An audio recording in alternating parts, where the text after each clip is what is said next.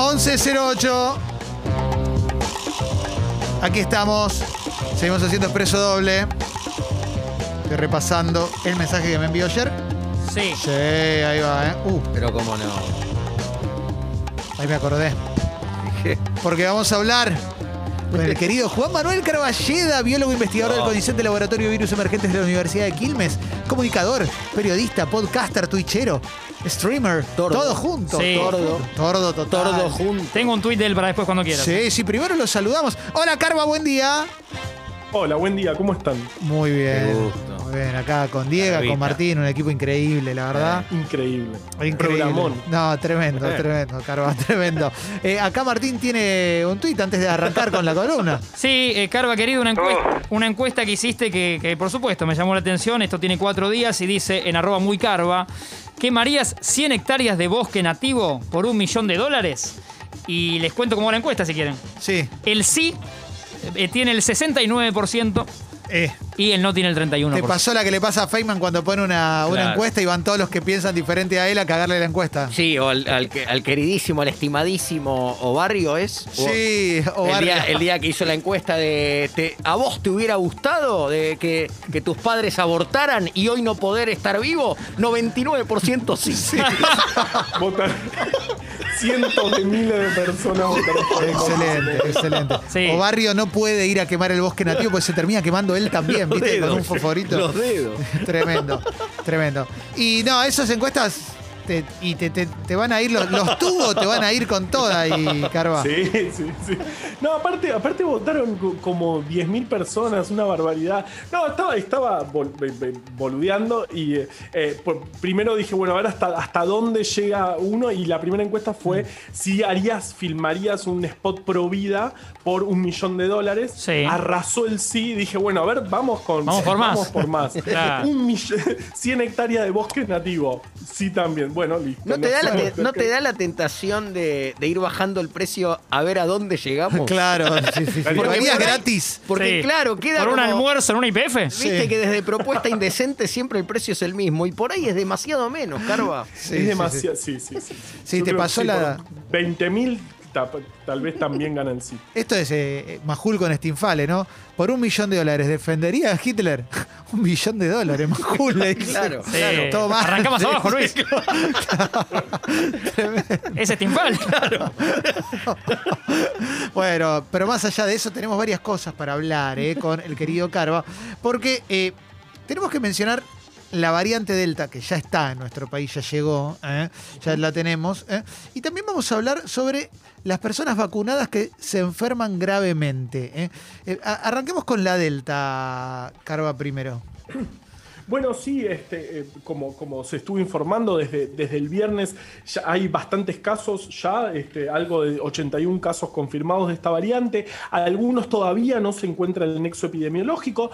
Sabemos que la variante Delta es la variante más contagiosa que conocemos de, de este virus. Sabemos que en muchos países generó eh, un pico de casos muy altos, sobre todo en personas no vacunadas, pero digamos, todavía no, no podemos decir que estamos con circulación comunitaria, porque hasta ahora Sí. se encontraron algunos casos aislados, en particular, en particular el nodo de secuenciación del Hospital de Niños encontró a dos eh, personas que no se conocía, aún no se conoce su nexo epidemiológico, es decir, de dónde se contagiaron, de que- si fue un viajero o, o quién le contagió la enfermedad.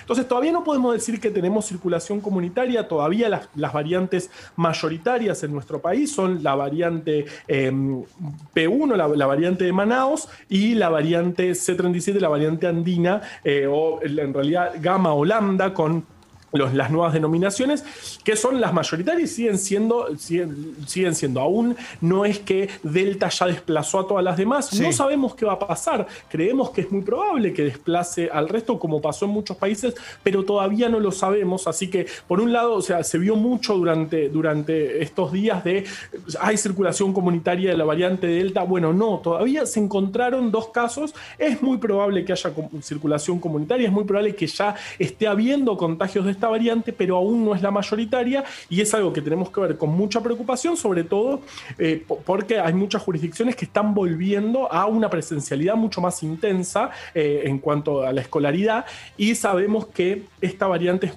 particularmente contagiosa y sobre todo en grupos no vacunados. ¿Cómo funciona, Carva, el mundo cuando hay altos niveles de vacunación, pero existe la Delta y hay porcentajes de gente que se resiste a vacunarse? Te lo pregunto esencialmente, es, muy amplia la pregunta de cómo funciona el mundo, lo sé, pero pensaba en las imágenes de Lollapalooza, que de Chicago, que la foto aérea lo que ves es, no sé, viste, 300.000 personas. Sí. Todas, uno pegado al otro. ¿Cómo, o sea, nos tenemos que empezar a acostumbrar a otro tipo de normalidad, a que estamos vacunados, nos la podemos agarrar y que sea lo que Dios quiera y punto? ¿Es, es medio así?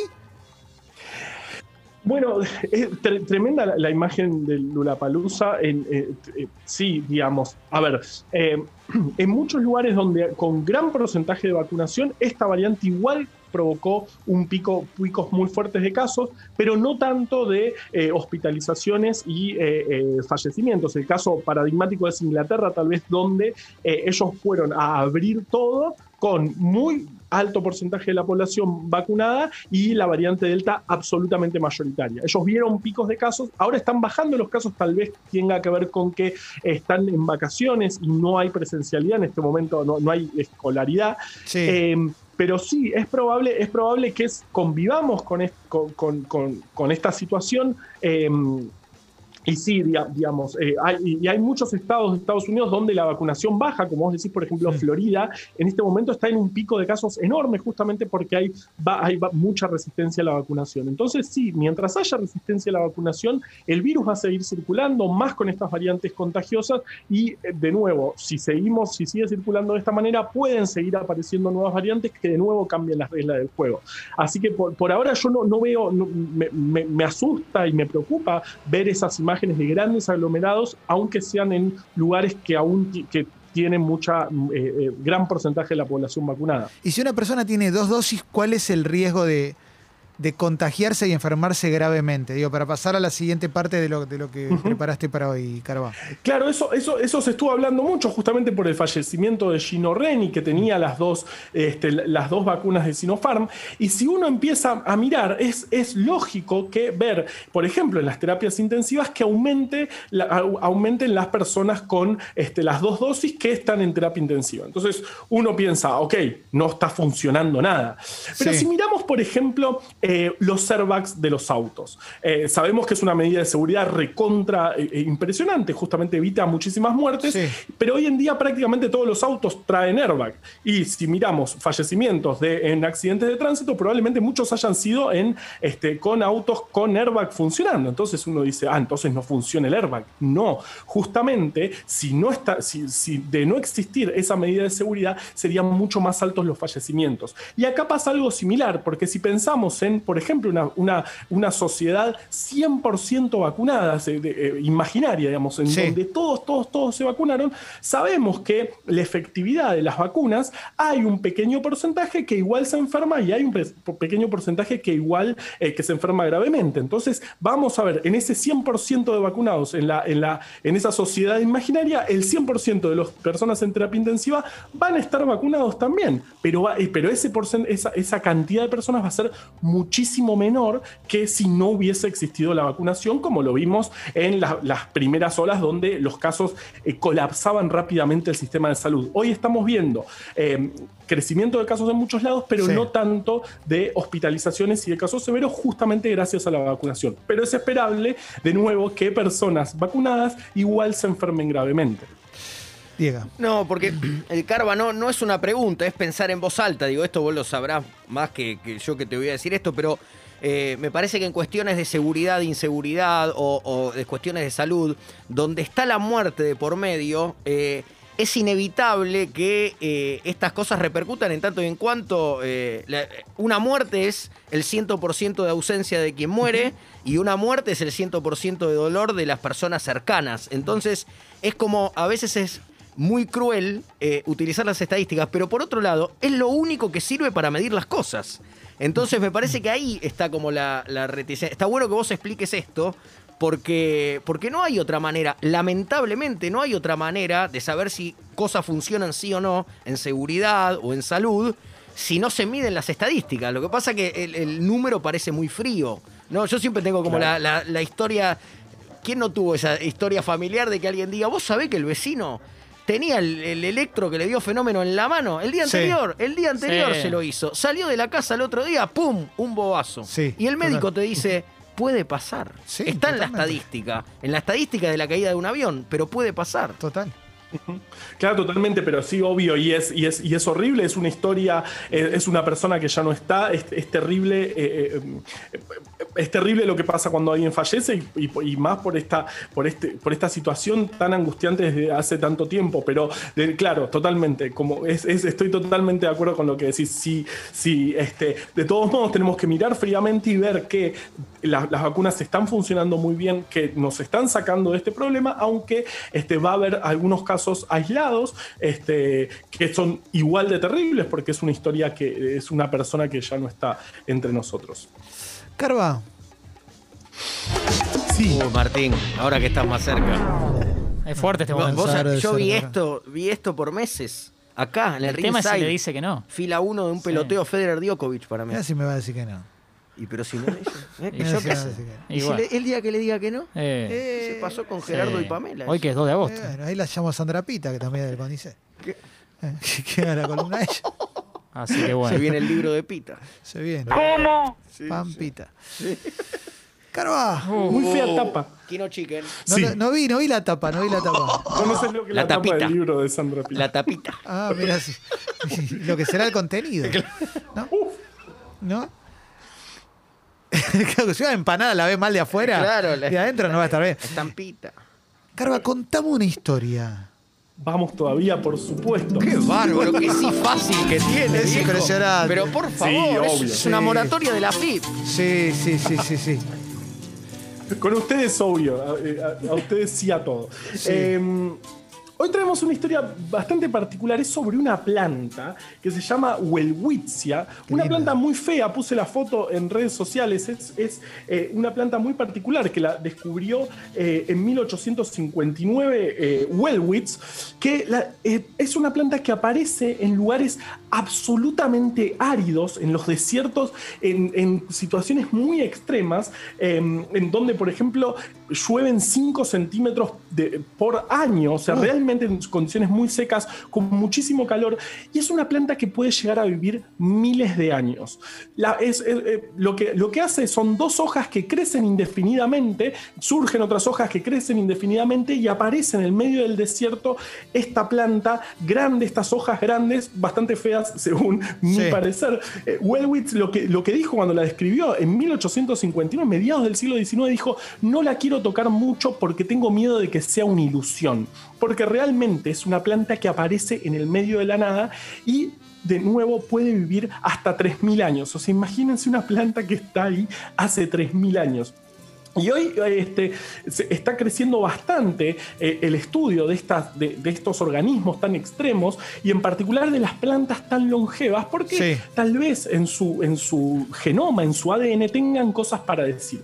Y este fue el caso, justamente un, trabajo muy, muy importante publicado la semana pasada, en el cual secuenciaron el genoma de esta planta tan particular, de Welwitsia. Esta ¿Qué planta salió? crece, crece, crece.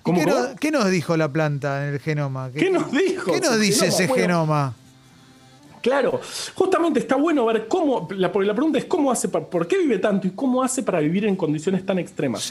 Y lo que se vio es que hace 86 millones de años se duplicó toda su información genética, hizo como un backup de, su, de su información genética y eso le permitió de alguna manera, porque vos tenés toda tu información genética, si la duplicás, ahora podés cambiar genes sin afectar la función, porque tenés tu copia de backup. Sí. Ese mecanismo que usan varias plantas de generar otra copia de genoma le permite evolucionar rápido y justamente en estas condiciones. Hubo dos cambios grandes en su genoma, uno hace 86 millones de años y otro hace un millón de años, justamente cuando el desierto de Namibia se, empezó a, generar y hace un millón de años cuando las condiciones empeoraron mucho más. O sea que coinciden cambios en el genoma con cambios ambientales. Y tengo una pregunta, ¿esto no sirve solamente para entender a esa planta y para entender a otras plantas?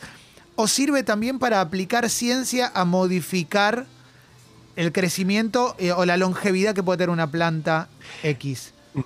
Exacto, esa es preguntón. Excelente pregunta. Gracias. Pero, y la de Giordano. Más preguntón que Google. Más preguntón que Google. Gracias. Realmente el artículo termina con eh, esta reflexión. acá, Giordano. Un auto, a ver, Carva. La función del auto eh, equivale a cuántas árboles se necesitan para eh, para vos, Carva, evitar justamente que el árbol que da oxígeno, Presta atención. indudablemente uno en la montaña, cuando ve realmente que no hay ningún árbol, es que no hay oxígeno. Quiere decir que... ¿Y qué tenés para decir, Carva, si, sos tan, científico? ¿De qué te disfrazás ahora? Para mí la respuesta es sí, por las dudas. Sí, sígeno, sígeno es la respuesta. Sí, sí, sí, sí, sí, sí, Gerardo. Bueno, eh, perdón, va, vamos con, sí es que justamente estamos en un mundo cada vez más caliente, eh, donde las condiciones empiezan a ser muy extremas y se puede aprender muchísimo de estas plantas que justamente generan estructuras que eh, aguantan muchísima temperatura y aguantan en condiciones de muy poca humedad, cosa que le está pasando al planeta y por ejemplo a los cultivos. Es muy interesante entender cómo hacen estas plantas porque nos pueden ayudar tal vez a cultivar en zonas donde no hay agua o, o hay demasiado calor y son zonas que no se pueden cultivar. Así que no solamente entender el mecanismo, que es impresionante, o sea, generó una copia backup de, todo, su, de todo su material genético para poder de alguna manera ir probando, para que naturalmente o espontáneamente se aparezcan nuevas funciones que le permitieron vivir miles de años, vivir en un desierto donde llueve 5 centímetros de agua por año y a nosotros nos puede ayudar a entender eh, cómo hacer para tener plantas que resistan temperaturas mucho más extremas. Todo gracias a una cosa que crece en el medio de la nada que la descubrió Welwitz en 1859. Carva, hermosa historia, hermosa historia. Bellísima. del querido Carva. Eh, me encanta, me encanta la columna, siempre, siempre me parece espectacular. La pueden encontrar en Congo Podcast, pero búsquenlo a Carva también en redes, ahí en Muy Carva en Twitter o en Carva Foto en Instagram, porque hace un laburo espectacular. Hay dos libros que escribió Carva, eh, que se lo, pueden comprar ahí en la web del gato y la caja, ¿verdad, Carva? exactamente. El último se llama Fiebre, está buenísimo y, la columna que hace acá la pueden encontrar en Congo Podcast, eh, todos los lunes la subimos, eh, que incluye esto, historias para entender un poquito más de ciencia y también eh, la primera parte en la cual casi, casi que exclusivamente hablamos de la pandemia, pero que nos ayuda también a, a entender un poquito más, estar más informados, que es lo más necesario para evitar convertirse en un tontolón. Bueno, Carva. Carva, gracias una vez más por eh, esta charla. Eh. Abrazo grande. Abrazo. Pasarla bien, ¿eh? Gran tipo, Carva, ¿eh? Oh. Gran tipo. Y ahora, mira, justo, ponemos virus, ¿eh? Y Carva te ayuda a protegerte. Dale.